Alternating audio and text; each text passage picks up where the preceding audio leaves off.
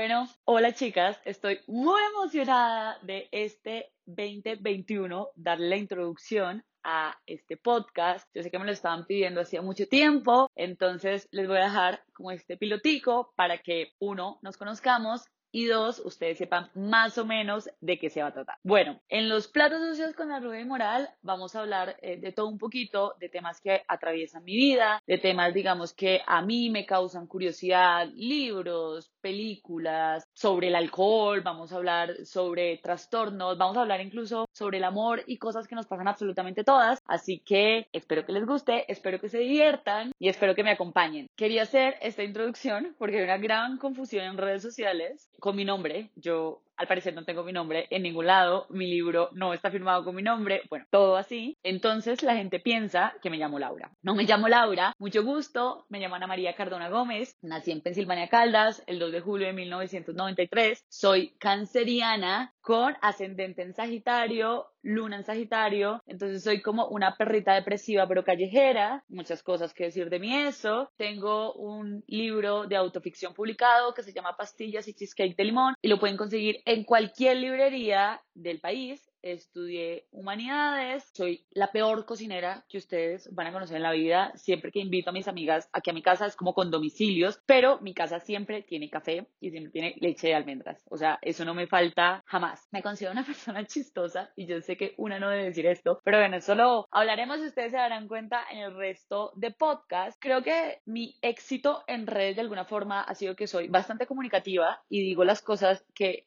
incluso muchas personas piensan, pero no saben cómo traducir. Le pregunté para hacer esta intro a mis amigas como, eh, quiero que ustedes me digan cosas de mí que sean chistosas y que pueda poner como en el podcast. Entonces, Verónica me dijo que siempre estaba lista para casarme. Sí, siempre estoy lista para casarme. Siempre que conozco a un man, llego de mis amigas, mira este tablero de Pinterest, por fin se va a hacer realidad. Eh, chévere que escuchen este podcast porque creo que van a conocer muchas partes de mí, no tanto de la Rubén Moral, sino también de Ana María Cardona China soy la persona más enamoradiza que hay en el mundo, o sea, como que a la semana ya le digo a todo el mundo como, lo amo, dejo el cepillo de dientes en su casa, me abro un pedazo del closet, bueno, no, tampoco soy tan invasiva, pero ellos mismos lo abren y después cuando las cosas no funcionan, también me desenamoro súper rápido, eh, lo cual creo que es una ventaja. De pronto mi psiquiatra tiene algo diferente que decir con respecto a esto, como que soy una atascada emocional, pero bueno, no importa. En un año y medio me volví un tatuaje andante, apenas llevo un año y medio viviendo en Bogotá y ya estoy como tatuada absolutamente todo el cuerpo, bueno, no todo el cuerpo, pero sí como los brazos y me hice una vaina gigante en la barriga que parece embarazada, pero bueno, me siento muy orgullosa de mi tatuaje en la barriga. Amo el reggaetón, de verdad, o sea, yo siento que soy la persona más ordinaria del mundo y no me importa me reconcilié con eso. Supongo que en algún capítulo vamos a hablar acerca de la intelectualidad. Amo las novelas mexicanas y colombianas también. O sea, yo creo que yo mantengo de top número uno a Betty la Fea y considero que la mentora de mi vida, Rubí, o sea, literalmente, tan bella pero tan malvada. Y bueno, creo que ese es un resumen ejecutivo de quién soy. Me llamo Ana María. Creo que me voy a seguir presentando también en cada podcast como Ana María Cardona y no solamente como la Rubén Moral. Y el próximo podcast que se viene es acerca de un libro que se llama Conexiones Perdidas, que me gustó bastante y va a ser con una de mis mejores amigas que también es psicóloga y es un ser humano increíble. Entonces, bueno, las dejo para que se antojen y también para que me conozcan un poquito. Y ya, soy súper buena también para hablar mierda. Creo que eso se nota.